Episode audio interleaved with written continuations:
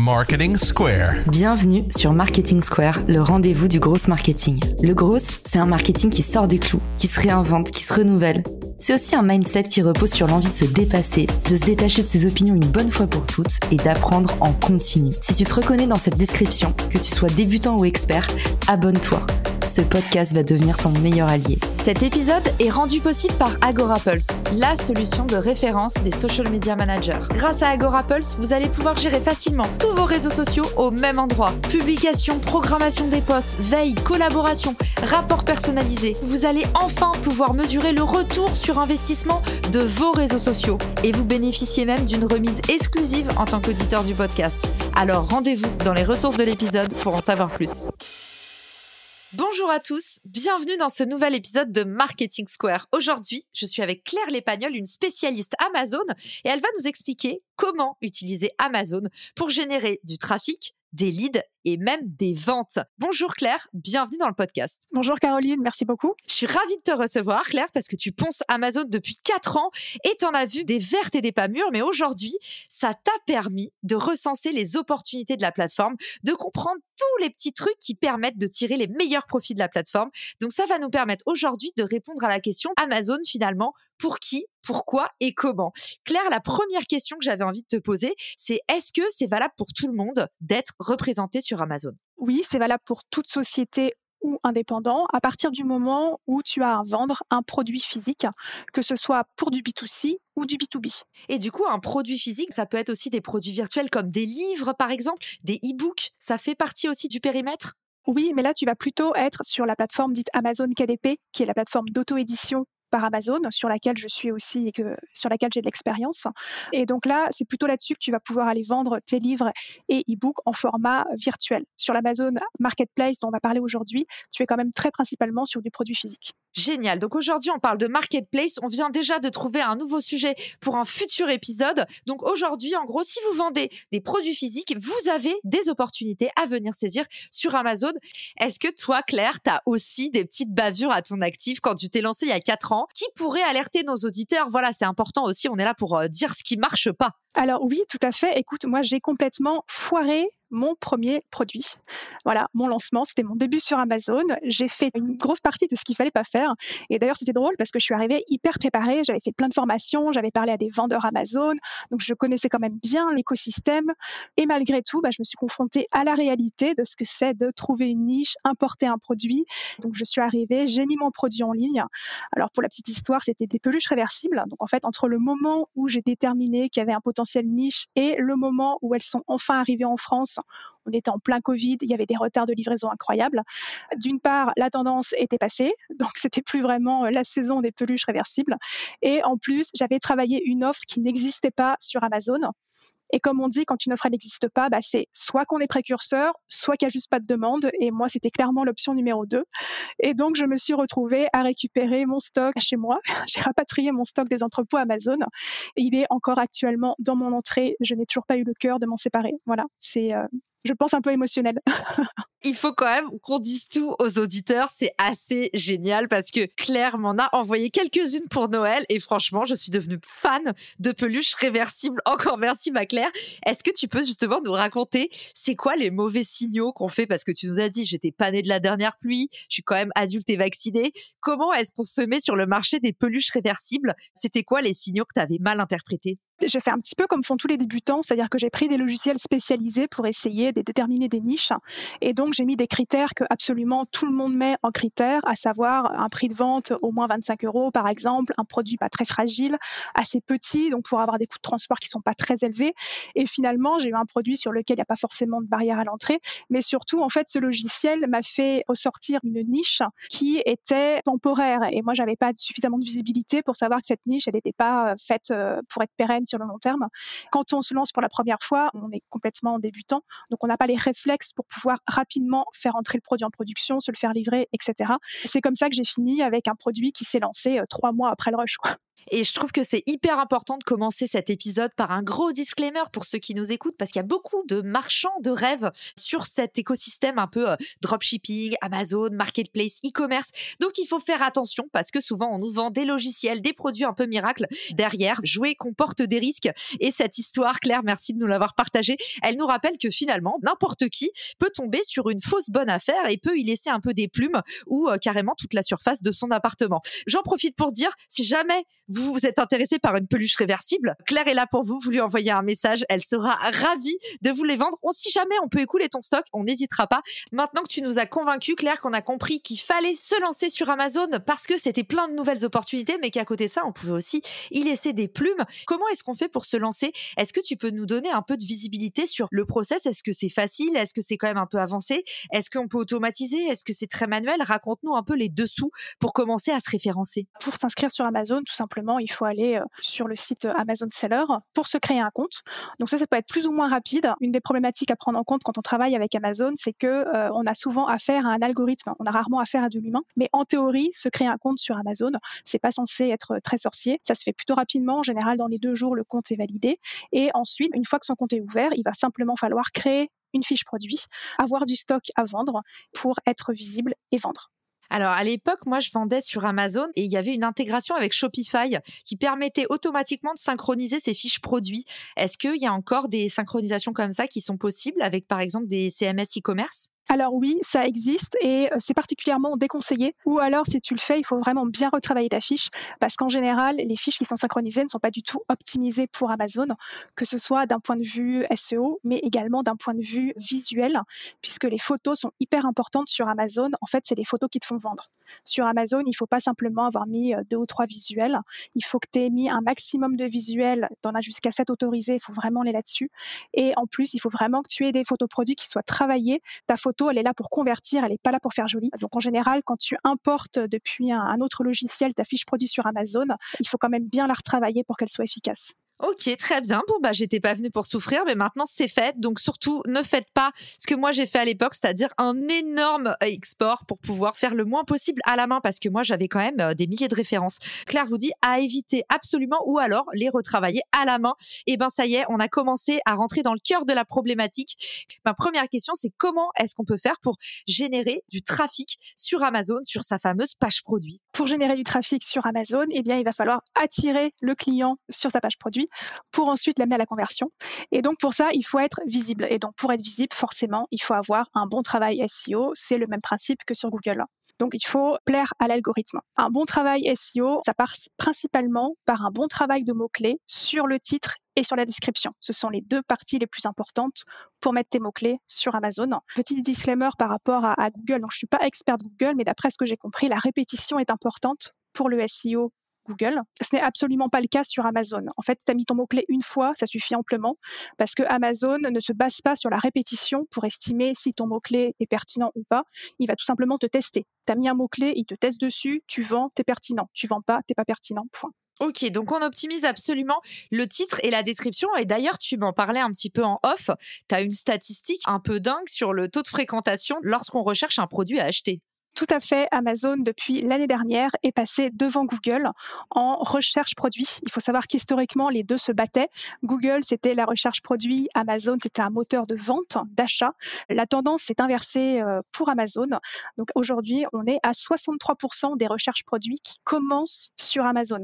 Donc globalement, ça veut dire que si tu n'es pas sur Amazon, tu n'es pas visible pour 63% des recherches produits. Si vous avez écouté euh, l'épisode de Marketing Square sur qu'est-ce qu'un lead, c'est ce qu'on appelle un lead chaud, c'est-à-dire un lead qui a déjà formulé une intention d'achat, un lead qualifié, très très fort potentiel d'achat de la part de ce lead. Donc autant lui donner ce qu'il veut au moment où il le demande et se référencer avec une fiche produit qui comporte les mots-clés de la recherche dans le titre et dans la description.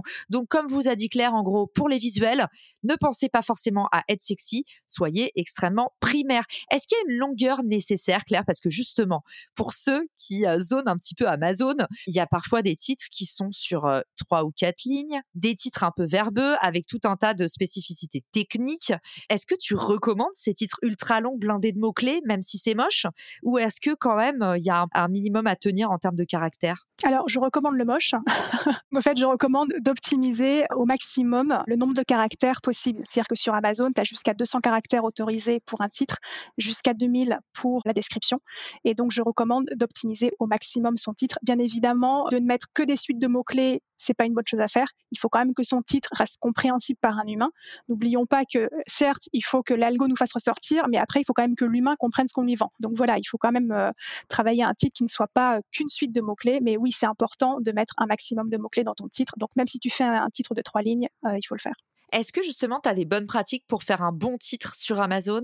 C'est-à-dire, est-ce que le bon titre, c'est utiliser des séparateurs C'est mettre en avant, par exemple, les dimensions s'il s'agit d'un meuble, le nombre de volts si c'est un appareil électronique? Est-ce qu'il y a un peu comme ça des recettes secrètes pour justement comprendre comment organiser son titre et peut-être prioriser l'information? Oui, exactement. Alors déjà, il faut garder en tête que les 80 premiers caractères, ils seront visibles sur mobile uniquement. C'est-à-dire que sur mobile, tu n'as pas l'entièreté du titre qui est visible. Donc il faut vraiment mettre les notions importante euh, au début du titre.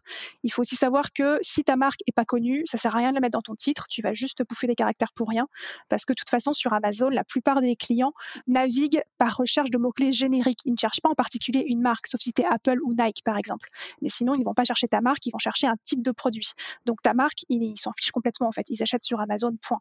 Donc va pas perdre des caractères à mettre ta marque dans le titre. Par contre, effectivement, il faut mettre des indicateurs qui sont importants du type de produit que tu vas vendre. Par exemple, ça peut être du Made in France pour faire une petite différenciation. Ça peut être la taille, par exemple, suivant un vêtement. À quelle taille euh, est ce vêtement À qui s'adresse Est-ce que c'est féminin, masculin, enfant, etc. Donc, il va falloir effectivement mettre les informations pertinentes de ton produit dans le titre pour que tout de suite, le client sache de quoi il parle. Le problème, c'est que si tu mets ta marque dans ton titre, potentiellement, tu peux faire concurrence à ton propre site e-commerce ou tu n'as pas la commission Amazon qui s'applique. Ça, on aura peut-être l'occasion d'en parler. Donc, je me dis, en fait, bêtement, si tu mets ton nom de marque dans le titre de ton produit, peut-être des gens vont acheter sur Amazon au lieu d'acheter sur ton propre site. Ça, j'ai envie de te dire oui et non. En fait, il faut partir du principe que quand tu es sur Amazon, tu vas aller toucher une clientèle qui potentiellement ne serait jamais arrivée sur ton site. C'est-à-dire que la clientèle Amazon, elle va sur Amazon parce qu'elle est bien sur Amazon, parce qu'il y a zéro friction. Elle n'a pas de minimum d'achat pour se faire livrer, elle n'a pas d'interrogation sur la qualité du SAV, elle peut acheter en un clic, il y a beaucoup d'achats d'impulsion parce qu'elle a des coordonnées bancaires et adresses qui sont déjà enregistrées. Donc en fait, la plupart des clients Amazon, ils vont chercher un produit sur Amazon. Moi, ça m'est déjà arrivé de voir une pub Facebook d'un produit, d'aller voir s'il est sur Amazon. Il n'est pas sur Amazon, mais il y a un équivalent. J'achète l'équivalent sur Amazon. Donc, en fait, le client, quand il va te trouver sur Amazon, s'il trouve son produit, c'est probablement qu'il a fait la recherche sur Amazon, qu'il n'avait aucunement l'intention de faire la recherche sur Google et que de toute façon, il n'aurait pas atterri sur ton site. Donc, voilà pour le titre. Donc là, on va passer plutôt sur les avis qui sont très importants. Sur Amazon, l'avis, c'est le nerf de la guerre. C'est une plateforme vraiment où vous ne vendez pas sans avis. Donc, il faut vraiment avoir un vrai plan sur comment récupérer des avis sur Amazon pour pouvoir vendre. Donc pour ça, vous avez plusieurs méthodes. Soit vous incitez vos clients à vous laisser un commentaire après ou alors vous utilisez le programme Vine proposé par Amazon, qui est un programme spécifique pour aller récolter des avis. Donc voilà un petit peu euh, le B à bas pour bien vendre sur Amazon, c'est avoir un bon travail SEO, avoir des photos produits qui convertissent et avoir des bons avis et un nombre suffisant d'avis sur votre fiche produit. Une fois que vous avez tout ça, vous pouvez lancer la pub pour être encore plus efficace. Et donc, en fait, la pub, elle a quatre avantages majeurs sur Amazon. Elle permet d'être visible, ce qui est nécessaire si on veut générer des ventes. Elle va aussi construire votre SEO. Ça, c'est quelque chose de très important sur Amazon. Amazon considère qu'une vente est une vente, peu importe que vous l'ayez faite en publicité ou pas toutes les ventes que vous générez en publicité sont des ventes qui viennent s'ajouter à votre force SEO, entre guillemets. Donc c'est très important sur ce point d'en faire. Et enfin, de connaître vos carrefours d'audience, c'est-à-dire en gros bah, sur quoi vous vendez, sur quels mots-clés, mais également sur quel, ce qu'on appelle ASIN, qui est un terme spécifique à Amazon, c'est-à-dire sur quels produits sur Amazon, tu as la possibilité de faire de la publicité directement sur une page produit.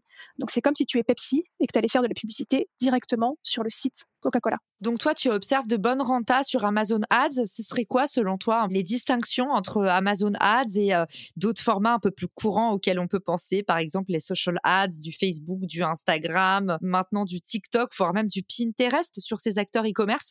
Est-ce que grosso modo, tu peux nous donner ta lecture là-dessus? Alors globalement, tu es sur une publicité qui est nettement plus rentable. Déjà par rapport à ce qu'on disait tout à l'heure, la clientèle, tu es sur un prospect qui est chaud, qui a pas de friction, qui est prêt à acheter. Donc déjà, c'est un prospect qui convertit plus facilement. Il faut savoir également que le taux moyen de conversion d'une fiche produit sur Amazon, c'est 5 à 6 c'est énorme. Donc déjà, tu es dans un univers qui favorise l'achat. En plus de ça, sur Amazon, tu es sur le système de CPC, à savoir du coût par clic. Donc en fait, tu ne payes que si un client clique sur ta fiche produit. Donc ça veut dire qu'il y a déjà eu un intérêt pour ton produit. Donc tu n'es pas comme du social ads où tu es sur de l'impression et en plus tu vas être sur de l'impression sur du client froid. Il n'est pas là pour acheter, il est là pour se divertir.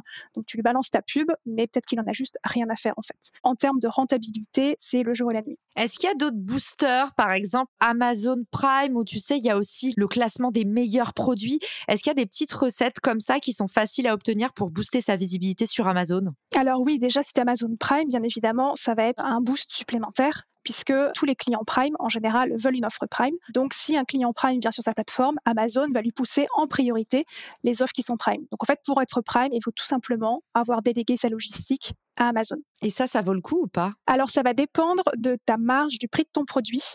Dans l'ensemble, Amazon n'est pas plus cher qu'un logisticien classique. Donc ça reste des tarifs intéressants. En général, plus ton produit est peu cher et plus il est volumineux, moins ça va être intéressant parce que du coup, les coûts d'expédition vont être importants par rapport à ton prix de vente. Donc ça, c'est vraiment un calcul à faire, à prendre en compte. C'est voilà, en fonction de la marge que je fais, eh ben, j'inclus tous les coûts Amazon, c'est-à-dire le coût de stockage, le coût d'expédition, le coût de la commission Amazon, qui est en moyenne de 15%.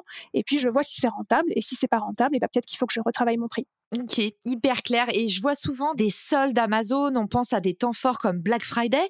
Il y a des produits qui sont mis en avant plus que d'autres. Euh, je pense même à, lors de mon dernier passage à New York, il y avait un Amazon pop-up. Ils avaient sélectionné euh, les produits qui cartonnaient le plus sur Amazon et ils les avaient euh, mis en point de vente physique pour les faire découvrir dans le monde réel à des acheteurs. Est-ce qu'il y a comme ça des petites stratégies qui permettent d'être dans les petits papiers d'Amazon ou c'est 100% du référencement? Alors effectivement, pendant les grands événements, tu peux participer à ces grands événements en faisant de la promotion. Donc plus tu fais de la promotion, plus tu as des offres intéressantes, plus tu vas être mis en avant par Amazon. Après, en général, les grosses opérations, elles sont gérées par ce qu'on appelle Amazon Vendor. En fait, tu as deux manières de vendre sur Amazon, soit la marketplace dont on parle depuis tout à l'heure, où en fait c'est toi qui vends directement au client par l'intermédiaire d'Amazon, ou alors tu es Amazon vendeur et dans ces cas-là, tu es fournisseur Amazon. Donc Amazon t'achète ta marchandise et ensuite la revend directement sur sa plateforme. Et donc toi, en marketplace, tu peux tout à fait participer à ces temps avec des promotions exclusives pour être mis en avant, des ventes flash, des remises spécifiques pour les clients Prime, ce genre de choses. Hyper clair. Et donc du coup, c'est pas tellement de la curation, ils font pas tellement attention à la diversité des produits, ils sont vraiment sur euh, certainement le trafic, le taux d'engagement et même la conversion produit quoi. Exactement. Très clair. Bon, on a un peu commencé à parler de vente, mais là, on a notre étape 2 qui nous attend, récupérer des leads. Donc, une fois que le client, euh, il a déjà acheté sur la plateforme Amazon, qu'est-ce qu'on peut faire pour l'ambiancer au maximum? Pour récupérer des leads, déjà, il faut garder en tête que les clients sur Amazon sont les clients d'Amazon. Donc, en théorie, n'as pas le droit d'aller récupérer leurs data.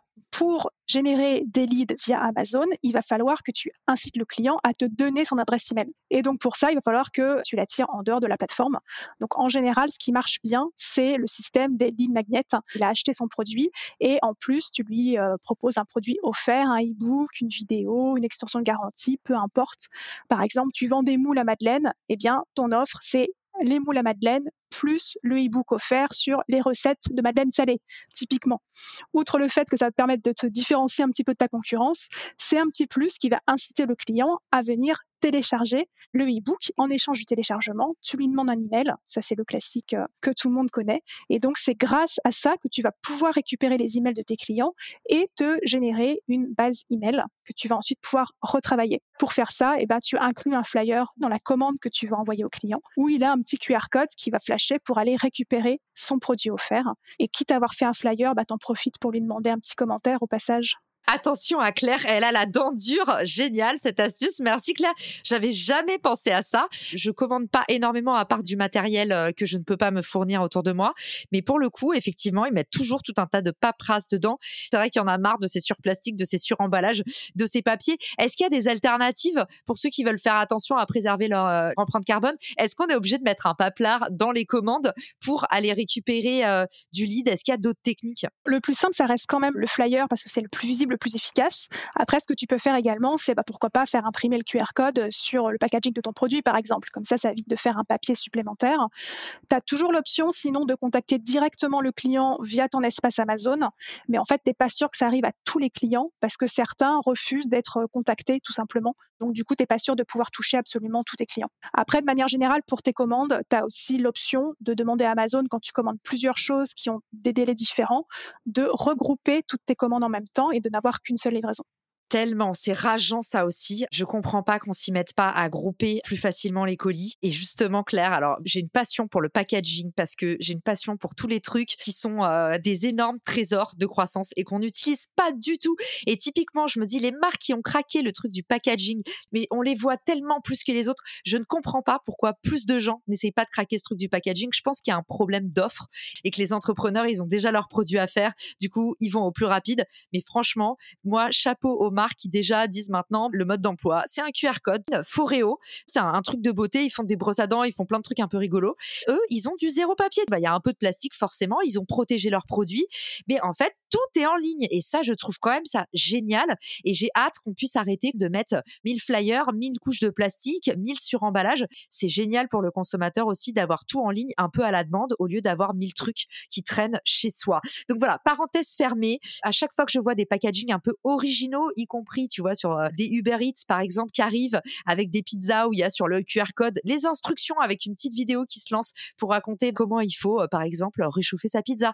Toutes ces initiatives-là, en termes de packaging, je les trouve hyper malines. Donc voilà, si vous nous écoutez, au cas où, la parenthèse est close, mais je cherche quelqu'un pour faire un épisode sur le packaging innovant parce que je pense qu'il y a plein, plein d'opportunités à saisir. Écoute, je suis tout à fait d'accord avec toi sur ce point. Et pour la petite anecdote, moi, pour mes peluches, en fait, j'avais été contrainte pour des raisons financières de passer sur un tote bag. En fait, je m'étais rendu compte que c'était plus rentable d'acheter euh, un lot de tote bag qui était euh, bradé ou à, détruire. Et donc, j'avais acheté vraiment les tote bags pour euh, des sommes ridicules. Et finalement, mon packaging, c'était un tote bag.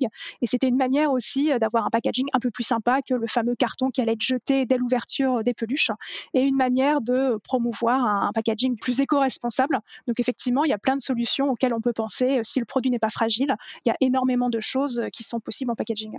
Oh là là, et ben peut-être que ce sera Claire qui nous fera cet épisode sur le packaging tu viens de te porter volontaire. Non, je rigole, le cadeau empoisonné. En tout cas, merci Claire pour ta fraîcheur et j'ai vraiment trop hâte qu'on dévoile le visage de ces peluches aux auditeurs. Je pense vraiment qu'ils vont tous cliquer sur le lien dans l'épisode pour aller voir à quoi ressemblent les peluches réversibles de Claire. On arrive déjà au dernier bénéfice d'Amazon, générer des ventes et non des moindres. C'est pas pour rien qu'on l'a mis à la fin, c'est pour que vous restiez avec nous. Claire, comment est-ce qu'on fait pour vraiment maximiser ce canal d'acquisition, faire en sorte d'avoir plus de clients qui potentiellement dépensent davantage chez nous et qui en profitent pour nous recommander à d'autres Une fois que tu as généré euh, tes leads, eh ben, l'important c'est justement de t'en resservir parce que la fidélisation c'est hyper important, ça coûte beaucoup moins cher que l'acquisition. Tu as euh, différentes euh, manières de fidéliser. D'une part, par Amazon.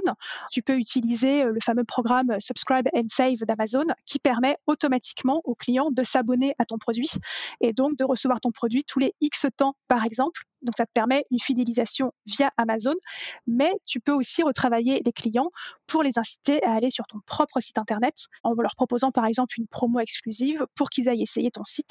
Donc c'est une manière d'utiliser Amazon en acquisition pour ensuite fidéliser sur ton site à toi. Et enfin pour justement avoir ce cercle vertueux et générer toujours plus de clients qui ensuite iront sur ton site et ainsi de suite, eh bien tu peux également te servir de cette base client existante pour en fait propulser tes nouveaux lancements sur Amazon.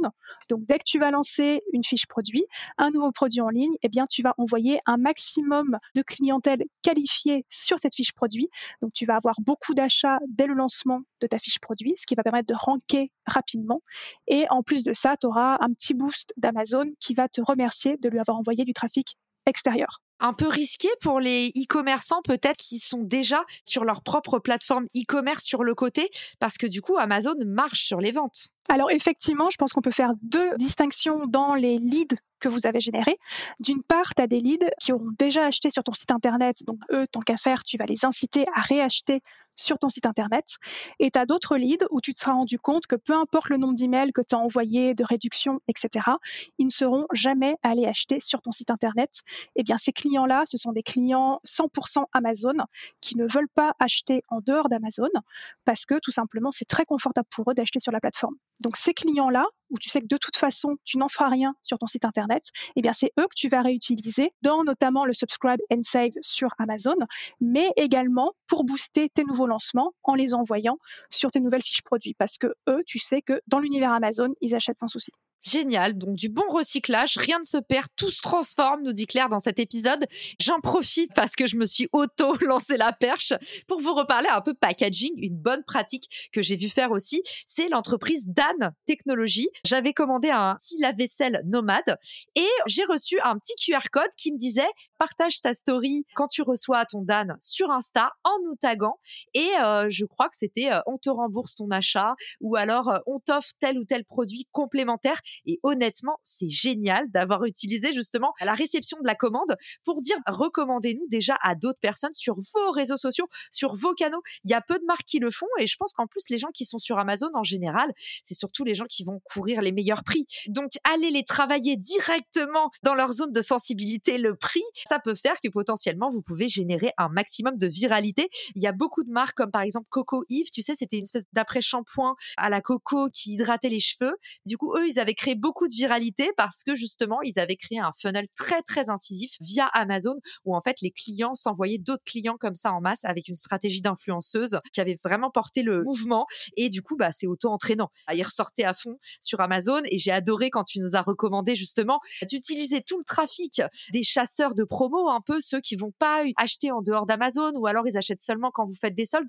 Bah, eux, paf, on en profite pour les injecter directement et euh, augmenter ses chances de ranker dans l'algo d'Amazon. Oui, alors c'est important du coup ce que tu viens de, souligner. On observe depuis quelques années que effectivement les gens ne vont plus sur Amazon uniquement pour le prix, puisque tu peux te permettre de, de temps en temps d'être plus cher sur Amazon que sur d'autres canaux, justement du fait que la plupart des clients vont aller chercher directement sur Amazon sans aller vérifier la concurrence, parce qu'ils sont tellement habitués à acheter sur Amazon. Donc en fait, il y a des gens qui de toute façon n'iront pas voir si le prix est moins cher ailleurs.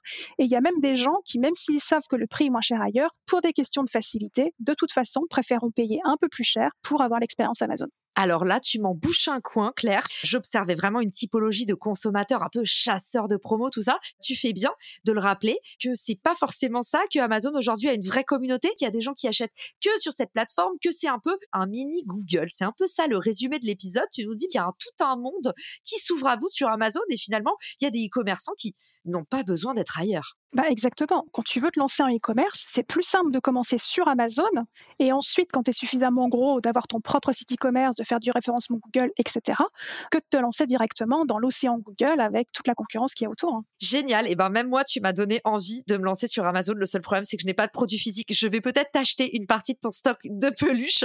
En tout cas, pour résumer un peu cet épisode, on pourrait dire qu'il y a deux stratégies sur Amazon. Oui, tout à fait.